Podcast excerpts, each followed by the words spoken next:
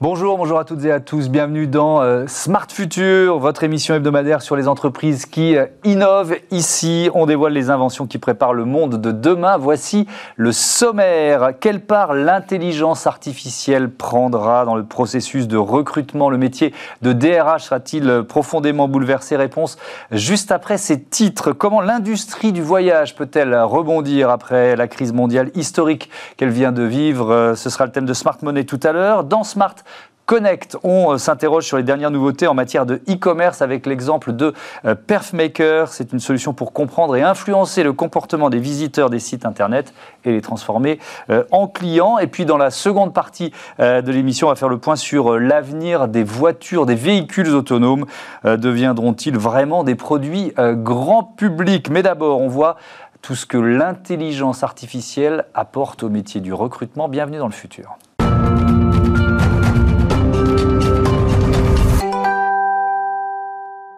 Les techniques de recrutement vont-elles radicalement changer d'ici 10 euh, ou 20 ans? C'est notre euh, débat avec euh, Isabelle Rouen. Bonjour. Bonjour Thomas. Présidente de Colibri, cabinet de recrutement spécialisé dans la transformation digitale. Vu publier Les métiers du futur, c'est aux éditions First. Et Caroline Renou, bonjour. Bonjour Thomas. La fondatrice de Burdeo, cabinet de recrutement spécialisé dans les métiers à impact positif. Et vous publiez également Comment faire carrière dans les métiers de la RSE et du développement durable c'est chez VA euh, Presse. Alors, ma première question est assez traditionnelle dans cette émission. On se projette en 2040, on imagine, évidemment, on fait des paris. Euh, donc, on imagine un recruteur, un DRH en 2040, euh, Caroline Renou. Est-ce qu'il est un peu perturbé ou est-ce que finalement les fondamentaux sont les mêmes? Alors, perturbé, je ne sais pas, mais en tout cas, il y aura beaucoup plus de diversité dans les candidats, je pense, mmh. puisque l'inclusion, c'est quand même un sujet euh, qui prend euh, beaucoup d'importance euh, aujourd'hui. Et donc, on peut imaginer que dans 20 ans, on aura quand même réussi à faire quelque chose. Et puis, alors ça, il commence déjà, le DRH, mais il passera autant un entretien que ses candidats en face pour vendre sa boîte et les jobs.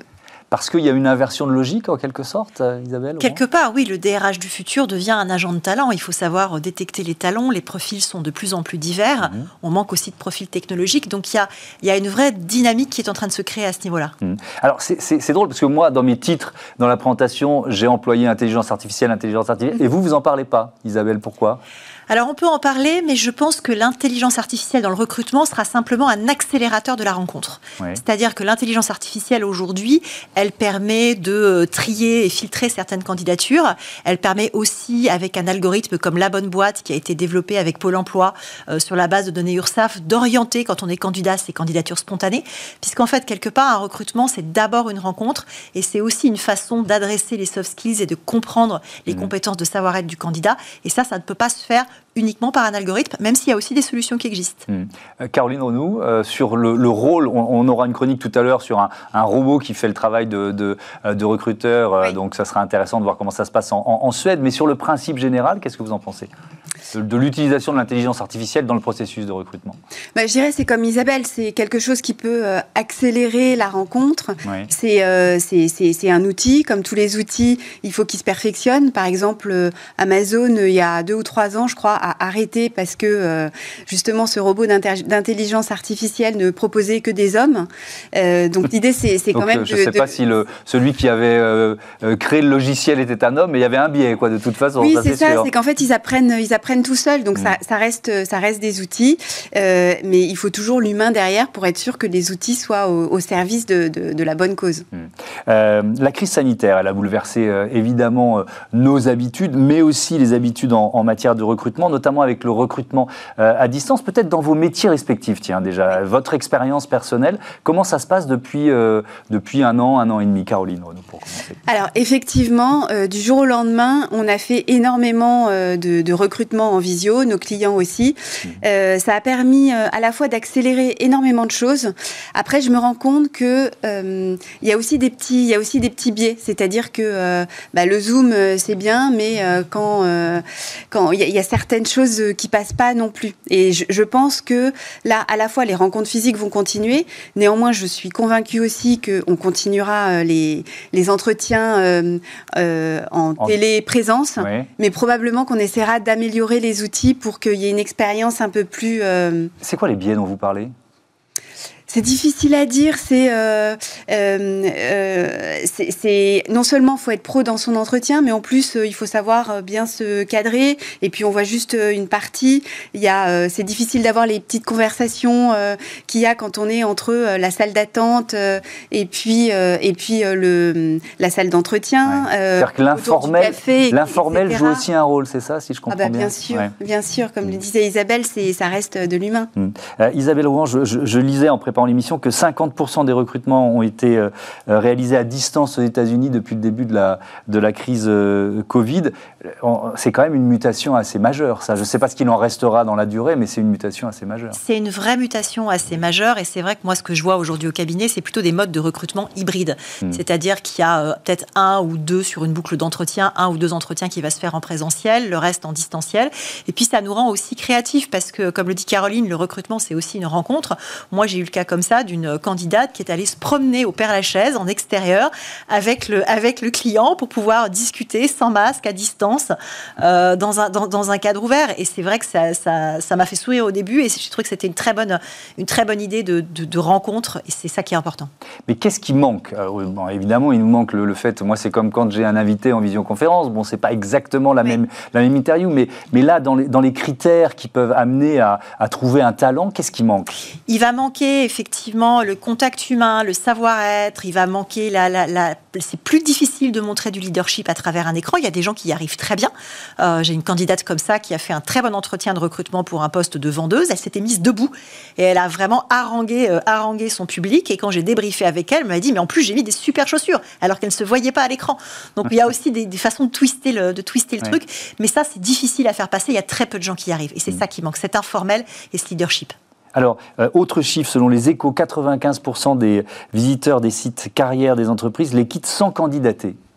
Isabelle Rouen. Alors là, vous, euh, je vous pose la question à vous, parce que ça suppose que les boîtes, elles, elles, elles reconfigurent leur site, euh, les pages carrières, c'est euh, encore un peu vieillot. Comment vous l'expliquez Alors, le, le, sujet, c'est qu'aujourd'hui, il y a quand même beaucoup de choses qui se passent sur LinkedIn mmh. euh, et que sur les autres sites, que ce soit les pages carrières d'une entreprise, les candidatures directes sur les autres sites, il y a quand même beaucoup, beaucoup moins de volume.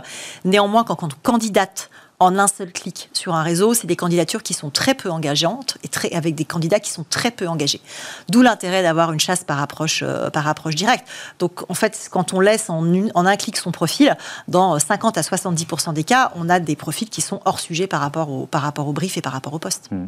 Euh, Caroline Renou, c'est quand une entreprise euh, affiche, par exemple, des résultats, une politique RSE et des résultats, surtout RSE probants, est-ce que ça change la donne? Est-ce que ce chiffre-là de 95%, il ne serait pas forcément le même ah ben, c'est sûr qu'aujourd'hui, pour les candidats, ça reste un sujet euh, majeur et de plus en plus, euh, et ça fait partie de la marque employeur, euh, ouais.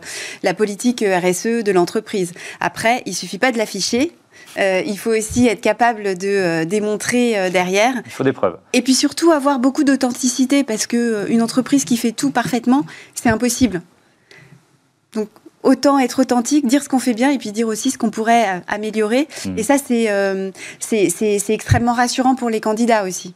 Alors, si je, je, je, reviens à la question du début, euh, vous dites que finalement, c'est peut-être simplement le, le, le, le, levier de pouvoir ou la balance des pouvoirs qui va s'inverser euh, entre candidats et, euh, et, et recruteurs. Est-ce que vous, vous avez d'autres euh, innovations, d'autres évolutions en tête? Ou alors, si vous aviez une baguette magique, qu'est-ce que vous pourriez euh, changer justement à ce processus, Caroline Renaud Alors, si j'avais euh, si une baguette magique pour changer les choses, ouais. franchement, moi, c'est dès le départ, je, je, je ferai en sorte qu'il y ait plus d'inclusivité. Euh, parce qu'aujourd'hui, alors on parle beaucoup euh, euh, des algorithmes, de l'intelligence artificielle, mmh. mais euh, ce qui fonctionne aussi énormément, c'est euh, le réseau. Et le réseau, à un moment donné, si on n'a pas eu cette chance d'être au, au bon endroit au départ, c'est de plus en plus difficile euh, d'être dans les bons réseaux. Mais oui, mais ça, c'est votre job de, de, de, de, casser un peu la, la, la mécanique traditionnelle de, du, du, recrutement, Isabelle Rouen. Bah oui, c'est notre job, en fait, d'aller chercher euh, les candidats euh, là où on n'aurait pas forcément eu l'idée d'aller chercher. Ouais. C'est notre job d'aller mettre de la diversité dans les shortlists, que ce soit en termes de genre, de génération, d'origine sociale et culturelle, de handicap ou d'orientation sexuelle. C'est notre job d'aller faire tout ça après, le sujet, c'est qu'effectivement, il ne faut pas être biaisé pour ça. Euh, il faut essayer de lutter contre ses propres biais cognitifs. Mmh. Moi, je participe à un projet qui est mené euh, par Harvard, qui s'appelle le projet Implicite, qui fait des tests sur les biais cognitifs à très grande échelle dans le monde. Et je m'astreins à faire un test tous les 15 jours sur mes propres biais, juste pour reprendre conscience de mes biais. C'est une façon, en tout cas, je trouve que c'est une façon de faire, d'adresser ça, d'adresser ça régulièrement, parce que nous, en plus, on est en début de processus de recrutement, nous, les chasseurs de tête. Donc, si nous, on est biaisé alors qu'on est là pour élargir le jeu, c'est très compliqué. Vous êtes sur la même ligne c'est-à-dire qu'il euh, faut d'abord être conscient de ses propres biais pour, euh, euh, pour élargir le spectre des candidats qu'on va, qu'on va recruter Ah bah oui, c'est évident. C'est qu'à la fois, il faut qu'on soit conscient de nos propres biais, mais il faut aussi qu'on forme, qu'on éduque nos clients aussi. Mais voilà, c'est ce que j'allais vous dire, c'est les biais de vos clients aussi, c'est ce qu'ils cherchent eux. C'est même principalement parce que la plupart du temps, ils s'en rendent pas compte. Ils sont très souvent de bonne volonté et ils n'ont pas envie de faire comme ça de, de, de biais. Mais... mais alors, c'est quoi les bons arguments? Euh, c'est l'efficacité, c'est si on a euh, plus de diversité, euh, un board plus paritaire, l'entreprise va y gagner, va être plus efficace Ça, je pense qu'ils le savent. ils le savent. Après, c'est quand ils sont, eux, face à, prendre la responsabilité, bah, c'est plus difficile. C'est toujours plus facile de, recruter quelqu'un qui nous ressemble. Hmm. on va revenir sur l'intelligence artificielle avec la, la chronique d'Olivia Hieré-Dobré. J'amorce parce qu'on s'appuiera et vous pourrez réagir après à, à sa chronique sur ce euh, ce, robot recruteur euh, euh, suédois, mais quand même quelques, quelques questions là-dessus. Est-ce que l'intelligence artificielle, justement, peut réduire le biais ou le risque d'erreur? Parce que là, on a une machine. Vous nous avez dit qu'il y, y a eu des biais utilisés et on s'est rendu compte qu'il pouvait y avoir des biais, mais quand même, c'est une machine c'est une machine et effectivement, tout dépend de quel type d'intelligence artificielle on utilise. Est-ce qu'on est sur du deep learning avec des notions pas du tout explicables ou si on part sur une intelligence artificielle peut-être moins précise avec des marges d'erreur, mais où on sait quel, euh, quel driver et quel critère euh, est utilisé pour sélectionner un candidat. Moi, un exemple que j'aime bien citer, c'est celui d'une startup qui s'appelle GoShaba, euh, qui fait en fait du recrutement sur les soft skills sur la base de la gamification.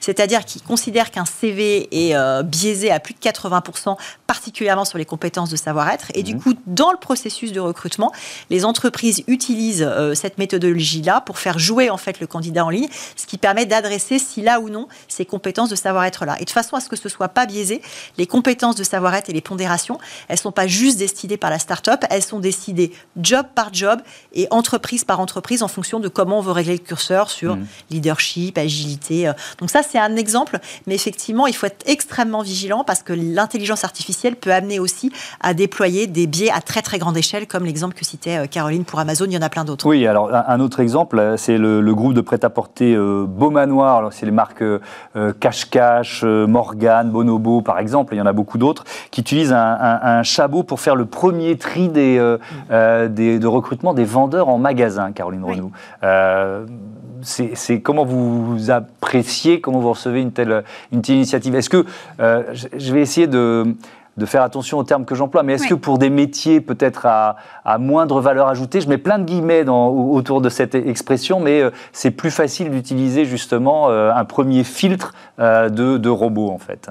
Ah bah, je, pense que oui, parce que si c'est bien paramétré, à nouveau, ça, ça permet vraiment d'avoir davantage de diversité, mmh. et puis ça évite aussi l'entre-soi et le fait d'aller chercher des gens qu'on connaît déjà. Mais ça, fait surtout gagner du temps aux, aux, patrons de magasins, aux responsables de magasins qui vont euh, avoir euh, une liste de peut-être 5 ou 6 candidats plutôt que de devoir en éplucher 50 euh, bah, C'est les deux. C'est-à-dire que plutôt que de se contenter d'aller demander à son voisin s'il connaît quelqu'un qui, hmm. là, on ouvre à tout le monde et ça permet aussi de gagner du temps. Alors, on va, comme promis, parler de ce robot suédois tout de suite avec Olivia Yaredobré.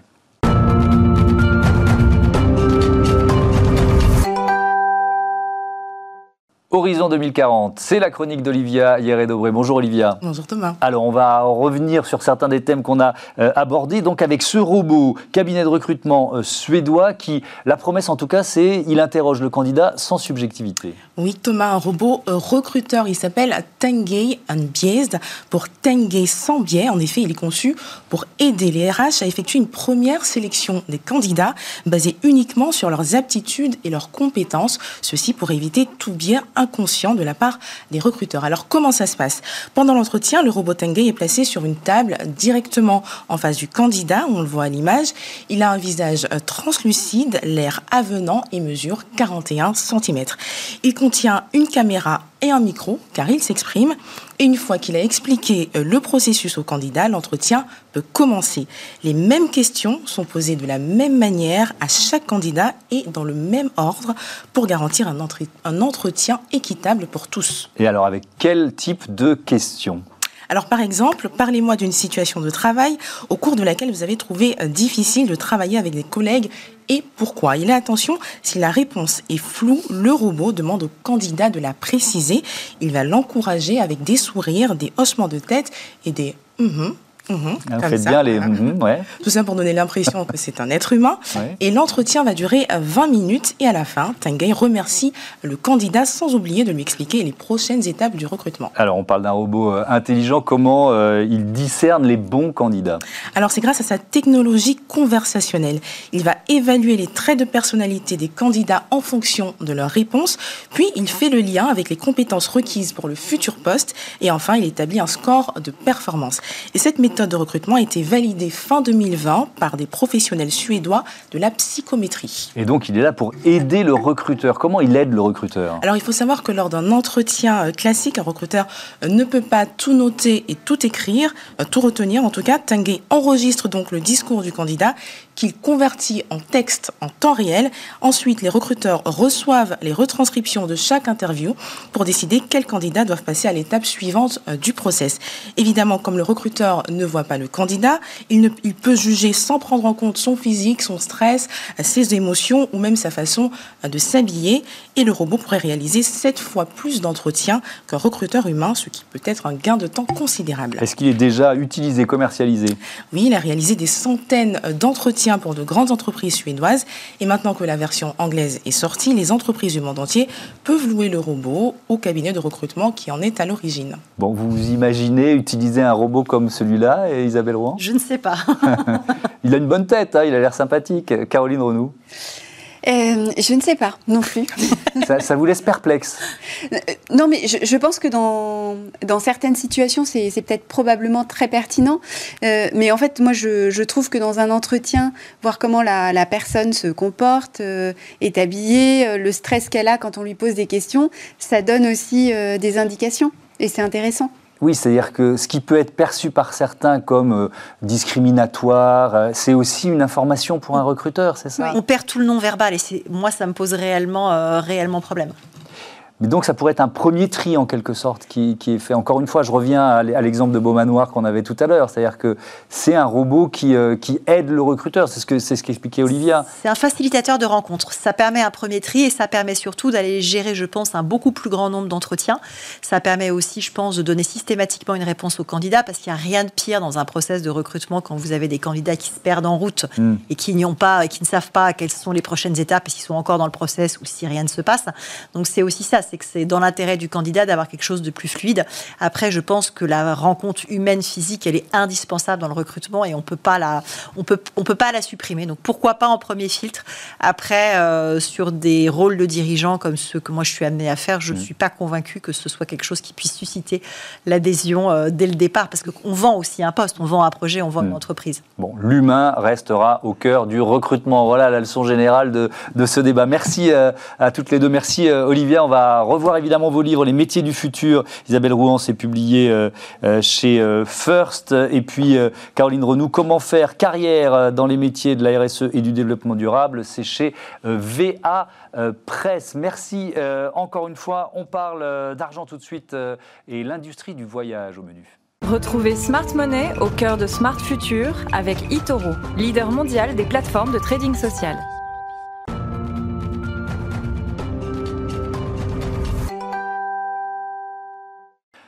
Smart Money, notre chronique sur euh, les placements d'avenir et les monnaies du futur, euh, avec aujourd'hui euh, David Derry. Bonjour David, tout va bien, analyste de marché chez Itoro. On parle du secteur, du voyage secteur en souffrance depuis mars 2020, l'industrie du voyage. Donc oui, comme vous le disiez, c'est un, secteur qui a, beaucoup souffert. Hein. Depuis maintenant plus d'un an, on est, on est confiné. Et on est en train de voir petit à petit la, fin quand même de, ce confinement, hein, avec euh, les mesures de confinement qui commencent à être levées, notamment en, France. En bourse aussi, ce qui est intéressant de constater, c'est qu'on est en train de voir depuis ces dernières euh, semaines une rotation sectorielle. Donc euh, toute l'année dernière, les investisseurs ont favorisé les entreprises tech, hein, donc comme Google ou Microsoft. Et depuis peu, on voit que aujourd'hui, c'est en train de se retourner vers des, vers des actions qu'ils avaient délaissées, donc euh, comme les secteurs du, transport ou du, du tourisme. Ouais, et c'est aussi pour ça qu'on en parle aujourd'hui. Alors on en est où euh, Il en est où le marché après cette, euh, cette grosse année de crise? Alors c'est un marché qui a énormément souffert en 2020, par exemple, pour vous donner une ordre d'idée. En 2019, le marché du, des voyages et des tourismes, ça représentait 2000 milliards de, dollars, mhm. et on a perdu, on a perdu jusqu'à 70% dans l'année de 2019 à à, 2020, parce que par exemple en Europe, le marché du tourisme, il représentait plus que 600 milliards, 619 euh, milliards exactement mhm. en, 2020. Donc c'était une baisse de 70%. Oui. Euh, et, si on compte les touristes aussi, c'est un bon, euh, c'est un bon indicateur. Ah, exactement. Les tourismes, par exemple, en Europe, ils ont chuté de 64%, et l'Office mondial du, tourisme mhm. avait estimé qu'en janvier, justement en janvier 2021, donc au début de l'année, mhm. le nombre de tourisme, le nombre des arrivées de touristes internationaux avait chuté de 87%. Donc c'est quand même assez énorme. Et puis c'est un marché qui a, beaucoup souffert. Hein. Il y a 3,6 millions de personnes en, Europe qui ont perdu leur, euh, leur travail. Donc c'est à peu près 10% de la masse salariale. Mmh.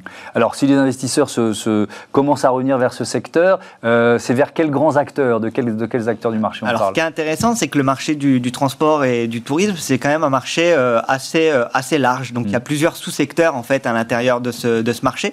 Donc le premier, pour ceux qui souhaitent investir, c'est d'investir euh, dans l'industrie des transports. Donc on va investir dans des euh, compagnies ou des constructeurs aériens comme euh, Air France ou comme Boeing, ou même dans des sociétés qui vont permettre la location de voitures ou la location de chauffeurs avec Uber ou, ou Lyft.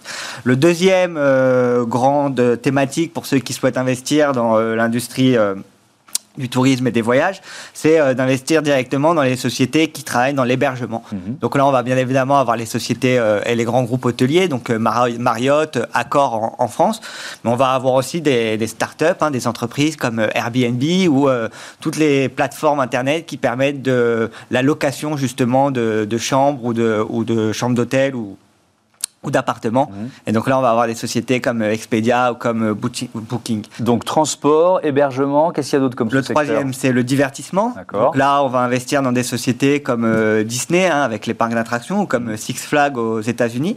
Et puis enfin, on, constate qu'il y a beaucoup d'investisseurs qui investissent dans, ce, dans cette industrie-là en, diversifiant.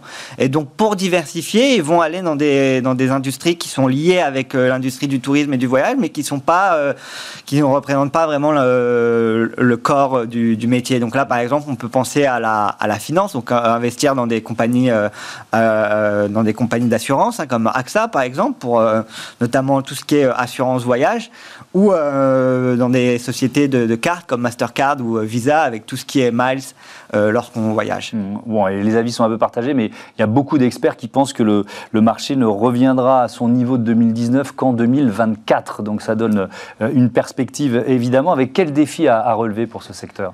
Eh ben, euh, justement, on parlait de, confinement et de mesures mm. sanitaires. Donc, le premier défi quand euh, l'économie va rouvrir, ce sera le passeport vaccinal. Hein. Ça commence à être une réalité. Il y a des pays comme Israël qui l'ont déjà mis en place. Mm.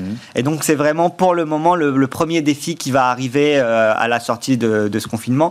Et puis ensuite, dans un second temps, on aura des, thèmes qui vont revenir sur le devant de la scène, hein, qui ont été oubliés un petit peu ces derniers temps. Mais par exemple, un grand débat dans le tourisme et dans l'industrie du du tourisme, c'est le tourisme de masse qui touche beaucoup de, monuments historiques. Donc, euh, ce sera vraiment les, les, deux débats et puis aussi euh, le fait de faire en sorte que le tourisme devienne de plus en plus écologique. Mhm. Euh, donc le passeport vaccinal, le tourisme écologique et réduire le tourisme de masse, ce sera vraiment les, grands, les trois grands défis pour, pour les prochaines années. Merci beaucoup, merci David Derry. Je rappelle que vous êtes analyste de marché chez Itoro. on passe à notre plongée dans les coulisses du e-commerce. C'est Smart Connect tout de suite.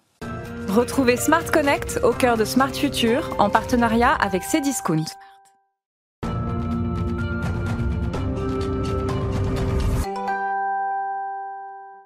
Smart Connect avec euh, Gilles Tanucci, le cofondateur de Perfmaker. Bonjour. Bonjour, Thomas. Bienvenue. Euh, quand l'avez-vous créé? Avec quelle idée, quelle ambition? Alors, ça fait trois ans maintenant qu'on existe. On est trois cofondateurs sur le, sur le projet. Et notre idée, ça a été euh, de pouvoir proposer une solution technologique pour nos clients qui permettrait de comprendre pourquoi les visiteurs sur leur site internet ne sont pas clients, d'une part, et d'autre côté, leur proposer des actions clés en main pour qu'ils le deviennent. Donc, en gros, l'idée, c'est de pouvoir proposer une solution pour voir, comprendre et agir sur son site mhm. à partir du même endroit. ça veut dire que quoi? Vous avez euh, euh, imaginé, il y a, des, tous les scénarios possibles, encore beaucoup, en tout cas beaucoup de scénarios possibles, c'est ça? Vous pointez le doigt justement sur ce qu'on propose, euh, c'est de réunir un espèce d'hub d'expérience où on a réuni en fait toutes nos idées, tout ce qu'on a pu voir au quotidien. On a près de 400 expériences sur la plateforme et ce ne sont pas juste des idées, ce sont des actions matérialisées mhm. euh, dans la technologie et qu'on peut mettre en œuvre directement sur le site internet en quelques clics, euh, sachant que de toute façon, on accompagne toutes les marques avec un chef de projet euh, et c'est pas juste un énième outil qui va être au fin fond de, la pile de liste de nos clients. Mhm. Aujourd'hui, en fait, on a, on, a, on a à la fois le cockpit et le copilote. Alors justement, comment ça marche? Peut-être déjà quelle technologie vous utilisez pour offrir une, euh, voilà, un service aussi euh, un, peu, un peu tout en un et puis surtout sur la, sur la durée de l'expérience. Bien sûr. Alors les technos, c'est une techno qui est maison. Euh, bien entendu, on s'appuie sur les dernières technologies du marché pour mmh. optimiser tout ce qui est traitement de data, l'infrastructure, etc. C'est pas mon domaine, c'est le domaine de mon associé. et concrètement, en fait, nos, nos, clients ont accès en fait à un, un panneau, un, back-office, si je peux me permettre l'anglais, euh, dans lequel en fait ils vont avoir accès à toutes les métriques de leur site internet, ce qu'on appelle des métriques standards, donc euh, combien de personnes viennent, euh, sur quelle page ils arrivent, sur quelle page ils s'arrêtent, sur quelle page ils repartent rapidement, tout un tas d'indices pour comprendre en fait ce qui se passe sur leur site internet. Et d'autre part, en fait, ils ont accès en fait nos campagnes, donc nos actions. ils ont accès à toutes les métriques et les résultats de ces actions. D'accord. Et ouais, allez-y, continuez. et en fait, notre objectif assumé, c'est de, faire du clé en main. Donc, c'est vraiment de minimiser les connaissances et les ressources. Hmm. Comment ça marche? Euh, Ça veut dire quoi? Que le, client, euh, il peut il pilote un peu en temps réel C'est-à-dire il voit vraiment en temps réel ce qui se passe sur son site Tout à fait. Alors après, euh, on a des sites de plus ou moins d'envergure. Donc hmm. s'il y a pas forcément beaucoup de, visiteurs en temps réel, il va pouvoir, pas pouvoir voir grand-chose en temps réel, mais il peut étudier aussi à, posteriori. Et en effet, en temps réel, en fait, on voit ce qui se passe sur son site internet, le comportement des visiteurs, et en temps réel, on peut appliquer des rustines pourquoi pas, pour pallier à un possible départ du site internet ou pour booster le site internet. Donc c'est quoi? On, joue avec le comportement euh, du, visiteur pour le transformer en client. Ça, c'est évidemment l'objectif de tous les, les, sites marchands et c'est normal. Euh, on, essaye de l'influencer un petit peu? C'est ça. Alors, On l'influence, euh, on l'influence même si nous on fait attention à ce qu'on appelle les bulles de filtre et c'est important pour nous de laisser libre cours aux clients. Mmh. Quand on rentre dans un magasin, on peut avoir envie d'acheter une paire de baskets bleues mais un t-shirt jaune. Oui. Euh, et, on n'a pas forcément envie qu'un vendeur vienne tout de suite vous parler. Chacun le but, c'est pas de l'agresser. Justement, nos expériences sont immersives. Ouais. Euh, c'est pas des expériences en fait qui viennent popper euh, en plein visage du visiteur et, l'agresser. Donc le but, c'est d'être assez immersif et c'est d'aller l'inciter avec des messages de réassurance, des recommandations produits ou prévoir même des expériences qui vont au-delà de ça, montrer l'engagement de la marque, puisque là, on vient de, de lancer en fait une expérience de shopping solidaire où si la marque en fait souhaite faire un don, et afficher ce don euh, sur chaque vente auprès de ses visiteurs, euh, elle va laisser le visiteur, l'acheteur en l'occurrence, choisir quelle association euh, soutenir. Hmm. Donc ça peut être des associations écologiques, des hôpitaux, des instituts, des ONG, etc. Et en fait, il a un seul point de contact, Perfmaker, et une seule facture, euh, une seule intégration technique, euh, rien, rien d'autre à faire. Vous êtes, euh, je mets des guillemets, jugé sur, sur quoi dans, dans, la relation que vous avez avec votre client Sur la capacité à transformer un visiteur en acheteur, justement? C'est ça que recherche le client? C'est la ligne finale du bilan, bien entendu.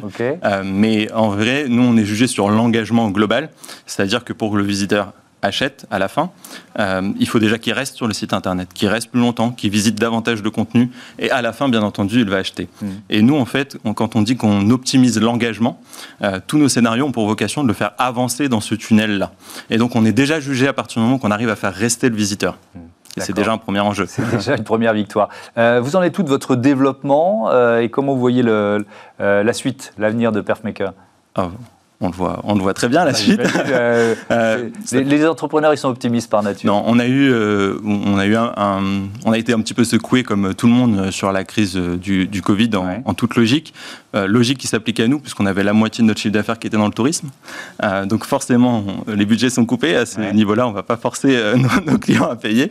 Bien entendu, c'était loin de là notre notre volonté, mais ça nous a permis aussi de, de travailler sur d'autres expériences et d'autres d'autres outils, d'autres features sur, sur, sur notre plateforme.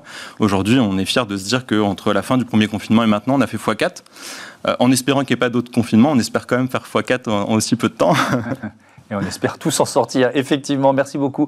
Merci euh, Gilles Tanouji. Bon vent à euh, Perfmaker. Voilà, on marque une, pause, euh, quelques réclames de mai 2021 et puis on se retrouve juste après, juste après pour parler des, des, véhicules autonomes. On va chercher des voitures autonomes sur des parkings grand public en 2040 et c'est peut-être pas si sûr qu'on en trouve beaucoup.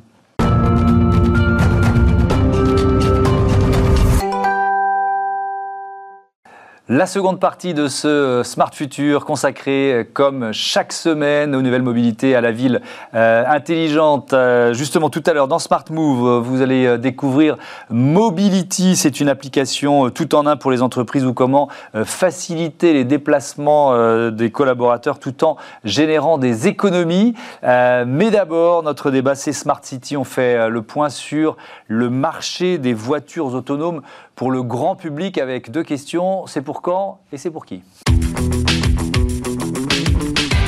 Réinventons la mobilité de demain dans Smart City avec SEAT.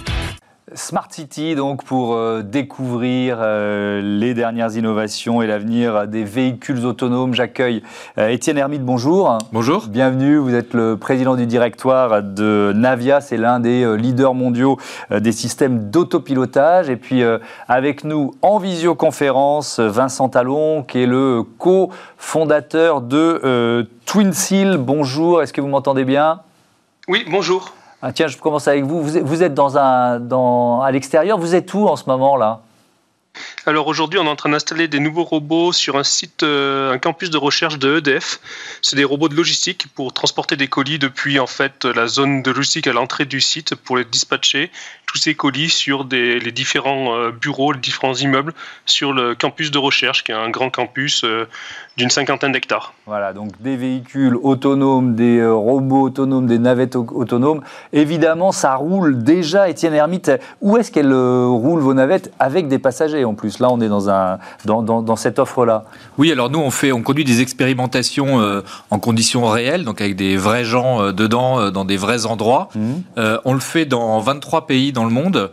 Euh, on a déployé euh, plus de, on a déployé plus de 180 navettes euh, depuis le début de l'existence de, Navia, et on le fait dans des sites privés, fermés ou des sites ouverts. Quel type de site Donc les sites fermés, ça va être des hôpitaux, ça va être des, des grandes usines, ça va être des campus, et puis en les sites ouverts, ça va être bah, tout simplement la voie publique, mais dans des zones bien précises, par exemple pour faire le dernier kilomètre entre le bout de la ligne de tramway et une zone d'emploi.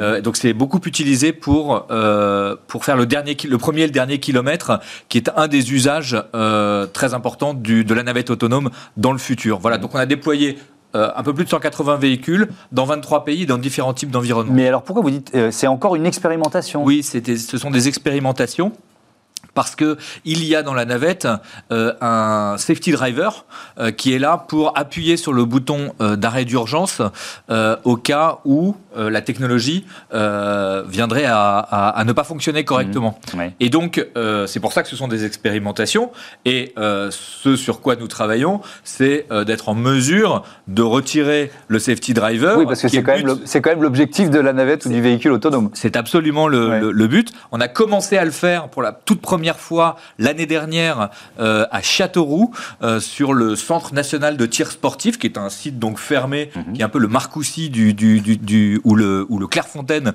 du tir sportif. On l'a et donc on l'a fait dans un contexte très, dans un environnement très euh, protégé avec Keolis, qui est l'opérateur de, transport de ce, de ce site.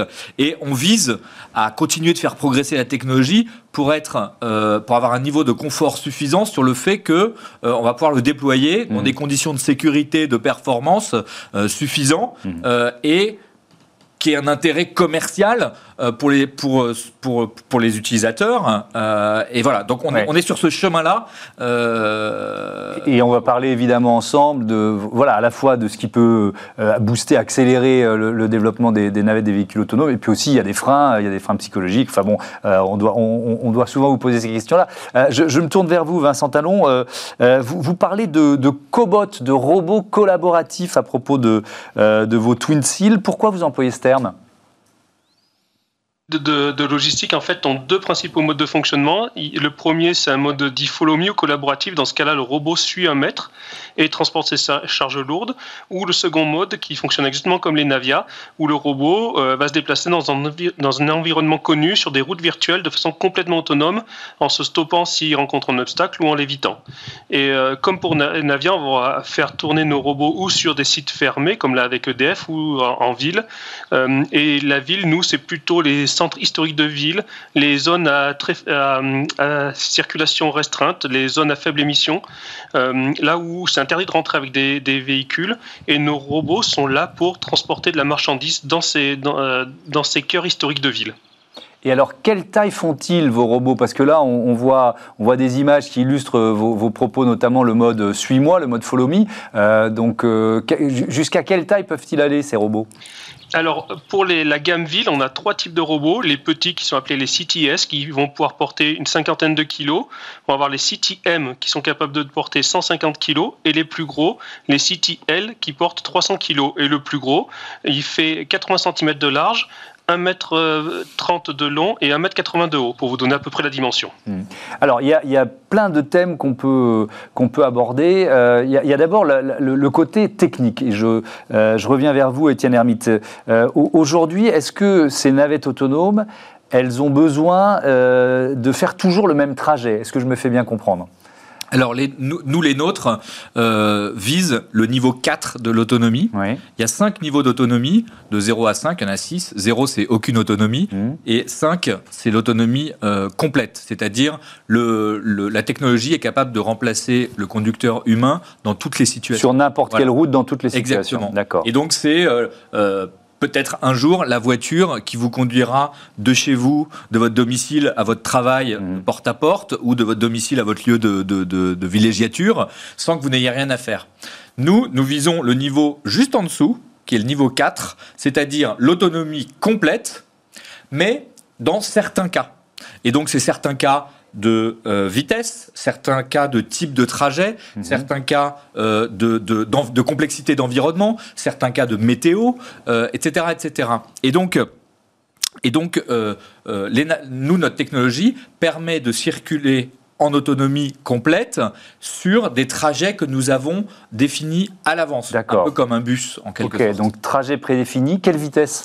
À des vitesses euh, qui aujourd'hui sont autour de 20 km/h, euh, ce qui est suffisant euh, dans un certain nombre de, cas, et notamment pour des distances qui sont, qui sont pas trop longues.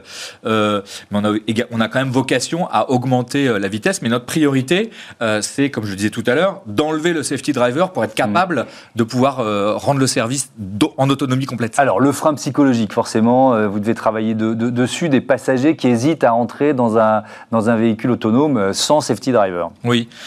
Le frein psychologique n'est pas. Euh, c'est pas un vrai frein. N'est pas le challenge principal, euh, parce que il peut y avoir une appréhension, mais on a nous on a, on a des centaines de milliers de gens qui sont rentrés, de vrais gens, qui sont rentrés dans nos dans nos navettes. Ça n'a jamais été un problème. Et en fait, au bout de quelques secondes, quelques minutes, euh, les gens font comme si euh, c'était euh, normal.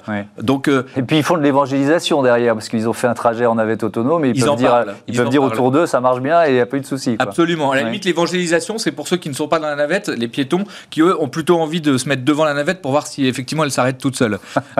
ils vous testent Absolument. Donc oui, on a eu une expérience pendant deux ans à la Défense, sur, le, sur la dalle de la Défense, mmh.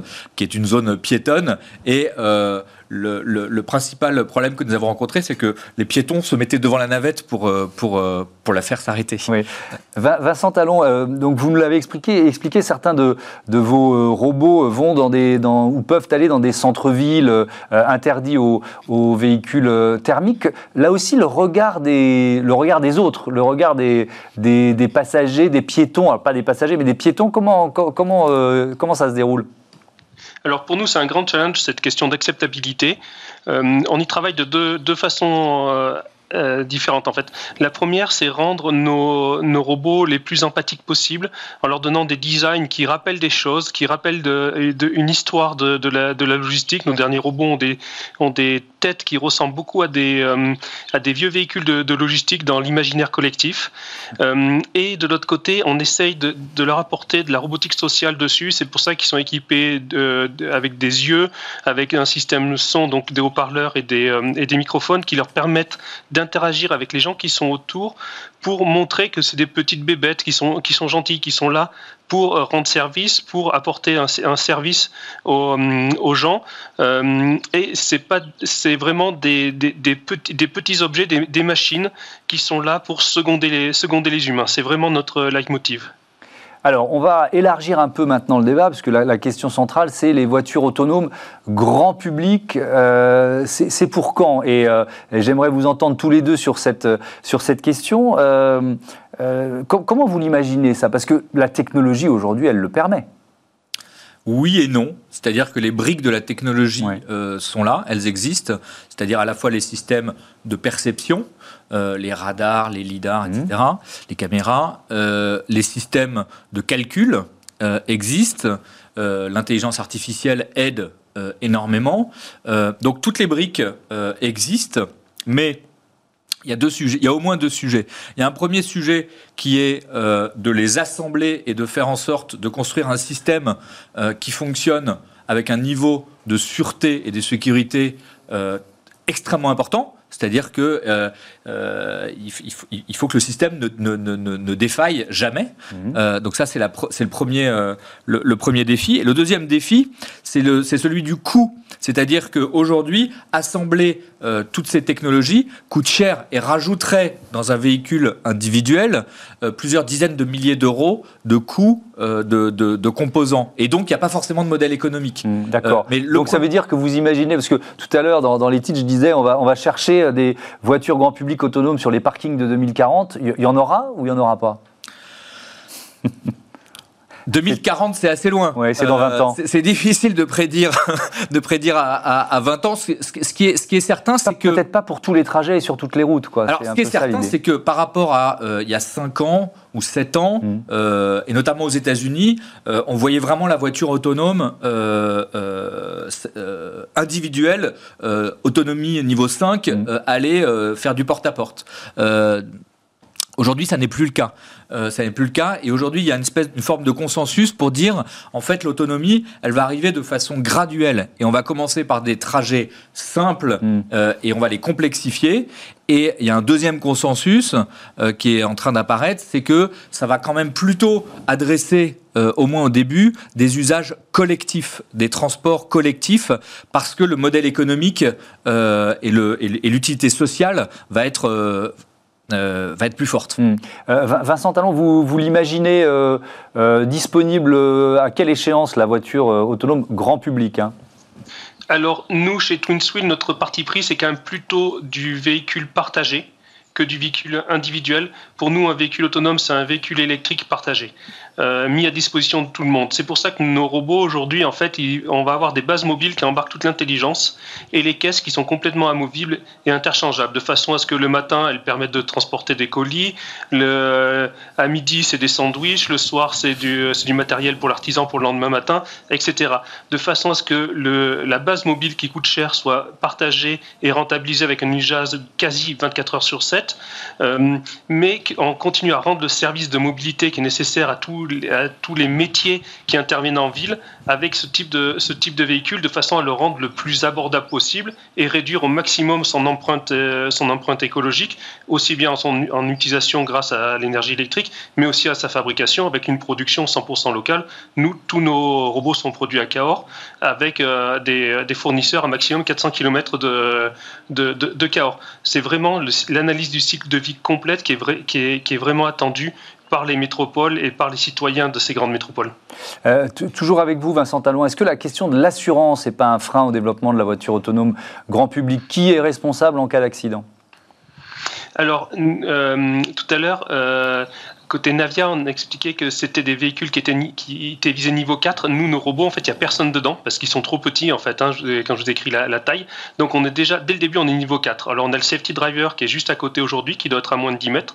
Le but du jeu, c'est de le mettre à 1000 km, puis de mettre un safety driver pour 3, 4, 10, euh, 10 robots.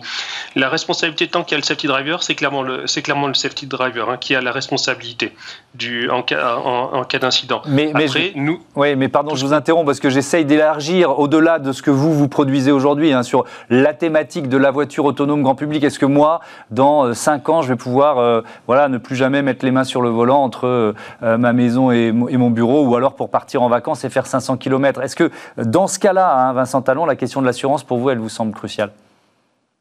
Non, pour nous, les, les questions d'assurance, elles sont plutôt, c'est plutôt secondaire en fait. C'est euh, comme comme disent les généraux, c'est l'intendance qui suivra bien en fait. Hein.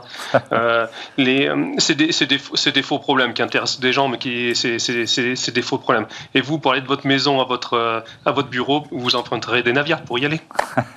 Pourquoi pas, effectivement. Euh, la question va, de l'assurance, est souvent pensée. On va on va on va passer d'un système où euh, le permis de conduire était donné à, à un être humain qui, a, qui, avait la enfin, qui a la responsabilité du véhicule mmh. qu'il conduit et des passagers qu'il qu transporte. Euh, on va transférer cette responsabilité, euh, ce permis de conduire, euh, d'un homme à un système. Et donc c'est le système qui va avoir un permis de conduire. Euh, tous les pays sont en train de réfléchir à l'évolution de la, réglementation. Il y a une convention même internationale qui s'appelle la Convention de Vienne qui dit que tout véhicule terrestre à moteur doit être euh, conduit par, euh, par quelqu'un. Et donc il faut changer cette convention.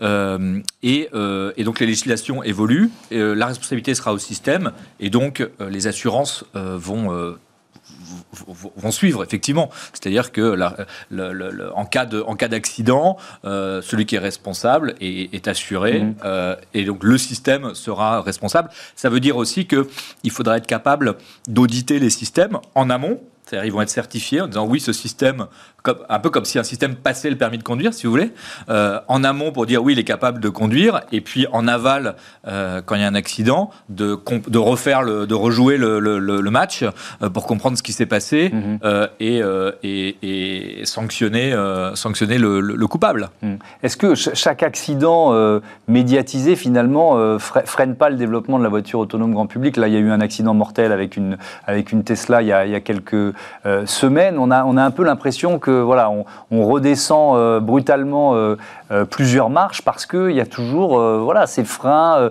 alors vous dites psychologique, c'en est pas vraiment un, assurance, c'en est pas vraiment, mais malgré tout, c'est l'impression que moi j'ai. Non, tout à fait. L'acceptabilité, la, je veux dire, aujourd'hui, il y a un million de morts par an sur les routes mmh. dans le monde. les voitures continuent de. de oui. on est habitué en fait. Est on vrai. est habitué à vivre dans un monde dans lequel il y a un million de morts par an sur les routes.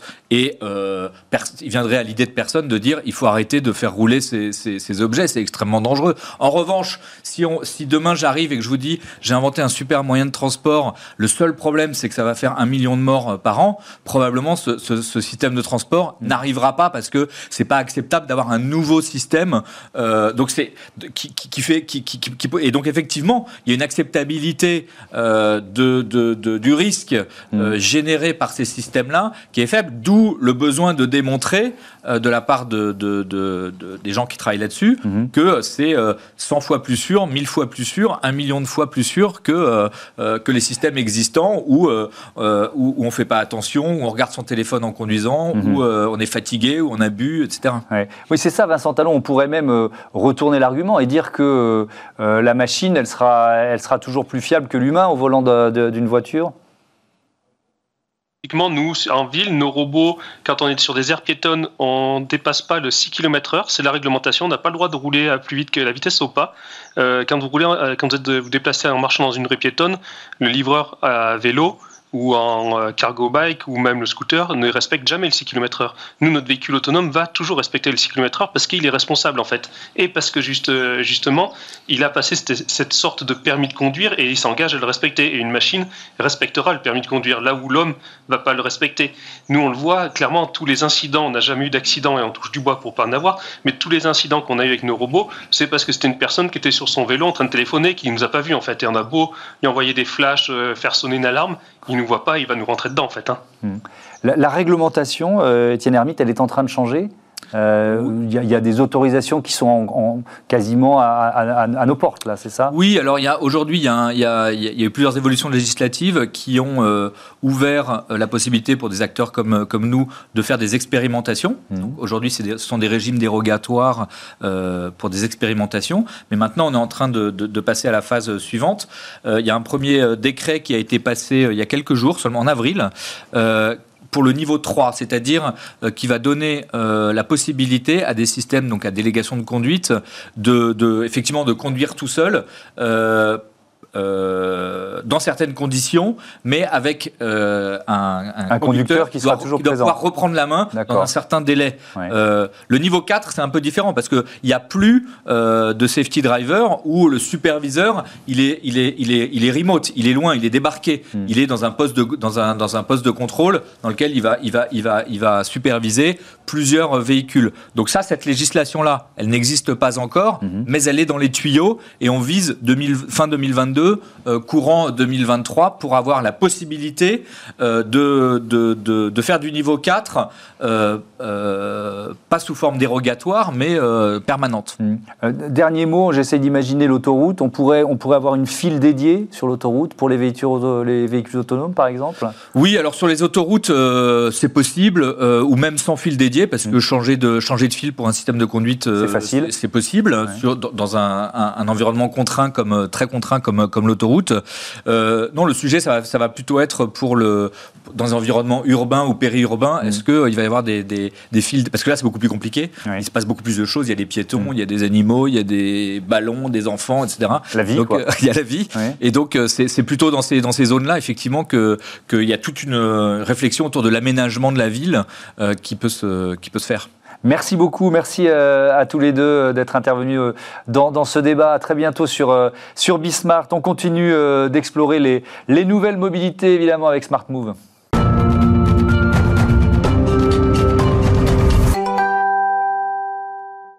Smart Move avec Luca Quinonero, le président fondateur de Mobility, qui est avec nous en visioconférence. bonjour, bienvenue. C'est quoi Mobility? Bonjour. Merci pour cette invitation. Mobility, c'est une application qui vous permet d'accéder en un clic à toutes les solutions de mobilité durable partout en France. Hein. Et vous l'avez créé quand? On a été créé en 2016. C'est une société qui a, qui a quelques années. On est spécialisé dans la mobilité depuis le départ. Et Mobility est une solution qui est déployée auprès d'entreprises depuis euh, maintenant deux ans. Oui, parce que effectivement, votre cible, vos clients, ce sont les, entreprises. Alors, on peut peut-être essayer de, comprendre, de, voir quels sont les différents services qui sont proposés? Tout à fait. Donc c'est une application qui va permettre de faciliter et vraiment de rationaliser les déplacements des collaborateurs. Dessus, vous allez pouvoir retrouver vos services de transport grand public comme les transports en commun, le vélo. Vous allez pouvoir retrouver vos modes de transport personnels, euh, votre voiture, la marche à pied, euh, votre vélo électrique que vous auriez acheté, mais vous allez également pouvoir retrouver les modes de transport de votre employeur, euh, des services de covoiturage. Vous allez pouvoir avoir l'accès à un parking, aux navettes de, de votre entreprise. On a vraiment cette particularité de pouvoir intégrer n'importe quelle solution de transport, et ce sur tout le territoire français. Euh, qui sont vos clients aujourd'hui et puis qu'est-ce que ça leur apporte aussi comme connaissance de, de, leurs collaborateurs, de leurs salariés? Tout à fait. Alors, on travaille principalement avec des grandes entreprises comme Hewlett Packard, comme HEC, comme Jeffco, comme OnePoint. Euh, ces employeurs ont vraiment pour, euh, pour souhait, pour objectif de faciliter, d'améliorer le bien-être de leurs collaborateurs sur ces déplacements quotidiens euh, qu'ils ont été habitués à faire avant la, période Covid et qui vont être de nouveau réhabitués à faire dès qu'on aura eu la possibilité de revenir au bureau. Donc, ça, c'est le premier objectif. On va avoir un objectif de réduction carbone en vraiment essayant de, bouger les, habitudes, d'inciter les gens à aller vers des comportements plus éco-responsables, des mobilités plus durables avec le vélo, la trottinette, la, marche à pied. Et enfin, on va pouvoir également agir sur les économies de l'entreprise, les économies financières en rationalisant un certain nombre de dépenses qui peuvent avoir liées à la, à la mobilité, euh, en, en ayant une meilleure gestion de son parking, en ayant une meilleure gestion de sa flotte de navettes par exemple. Est-ce qu'il peut y avoir des, freins, notamment dans, dans la réaction euh, ou, les discussions, les négociations avec des partenaires sociaux, avec, voilà, ça doit être une critique qu'on vous fait souvent, euh, une forme de, de surveillance des déplacements, de l'amplitude horaire du travail des salariés? Alors non, euh, non pour deux raisons. La première, c'est que c'est vraiment un outil, c'est une application qui est pour le collaborateur. Donc on vient lui rendre un service, donc on n'a pas de blocage à, ce niveau-là. Et euh, sur la partie surveillance, euh, qui dit application dit évidemment qu'on collecte de la donnée. Cette donnée, elle est anonymisée. Et l'employeur, on va lui mettre à disposition une plateforme web qui s'appelle Mobility Insights, qui permet de suivre des indicateurs comme le nombre de fois qu'ont été utilisés les vélos ou tel ou tel mode de transport, bilan carbone de, l'entreprise, mais toutes ces données sont anonymes et on ne peut pas traquer un collaborateur en particulier. Mmh. Euh, comment ça se passe? Tout commence par quoi? Un diagnostic de mobilité? Tout à fait. On a une, une, méthodologie qui est, assez simple. On fait un petit diagnostic qui permet d'avoir une vision claire de quelles sont les solutions en place, quels sont les objectifs, quels sont les problèmes que peuvent rencontrer les, collaborateurs. Ensuite, on va essayer d'aller plus loin. On a une méthode, une stratégie qu'on appelle la, la, formation des champions. On vient en fait dans l'entreprise sélectionner des volontaires qui sont représentatifs des collaborateurs, qui vont pouvoir verbaliser les problèmes qu'ils rencontrent au quotidien, ce qui nous permet nous d'adapter les messages de Mobility, mais également d'adapter l'application euh, qu'on va mettre à disposition pour ensuite la déployer sur, euh, un site euh, ou plusieurs sites.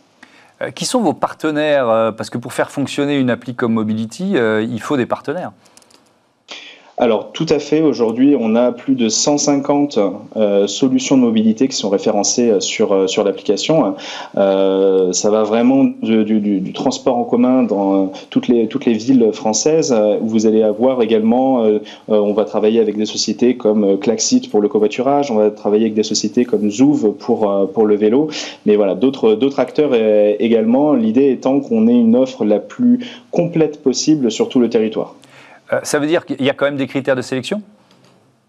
Il y a des critères de, sélection. Alors, on va avoir plusieurs types de, modes de transport. Il y a des modes de transport qui sont grand public que vous pourriez utiliser euh, dans votre quotidien et on va avoir des modes de transport qui vont être dédiés euh, à une entreprise mis à disposition par, par un employeur. Et là, on va avoir une sélection euh, assez stricte euh, pour euh, bien garantir la viabilité du, du partenaire et s'assurer qu'il répond parfaitement aux objectifs de, l'employeur et de ses collaborateurs. Oui, donc je, retourne à la question. Ça veut dire qu'il y a certains avec qui vous préférez ne pas travailler ou alors certains de vos clients qui disent on ne veut pas travailler avec telle, telle, telle ou telle société? Voilà, c'est notre rôle aussi en tant qu'agrégateur de transport, mmh. d'assistant de, mobilité, de vraiment comprendre euh, euh, les, avantages, les forces, les faiblesses des différentes solutions de, transport et de pouvoir avoir un rôle de conseil également pour, euh, pour l'entreprise. Merci beaucoup, merci Lucas Quignonero. À bientôt sur, sur Bismart. Bon vent à, Mobility. Voilà, c'est la fin de cette émission. Un grand merci à Olivia Hieré-Dobré qui, qui travaille à mes côtés sur cet hebdo et aussi sur la quotidienne euh, Smart Impact. Merci à toutes les équipes euh, techniques et éditoriales euh, de Bismart. Je vous donne rendez-vous la semaine prochaine et dès lundi pour l'émission de la RSE, la responsabilité sociétale et environnementale des entreprises. C'est Smart Impact. Salut à toutes et à tous. Vous pouvez revenir en mai 2021. Ce programme vous a été présenté par SEAT.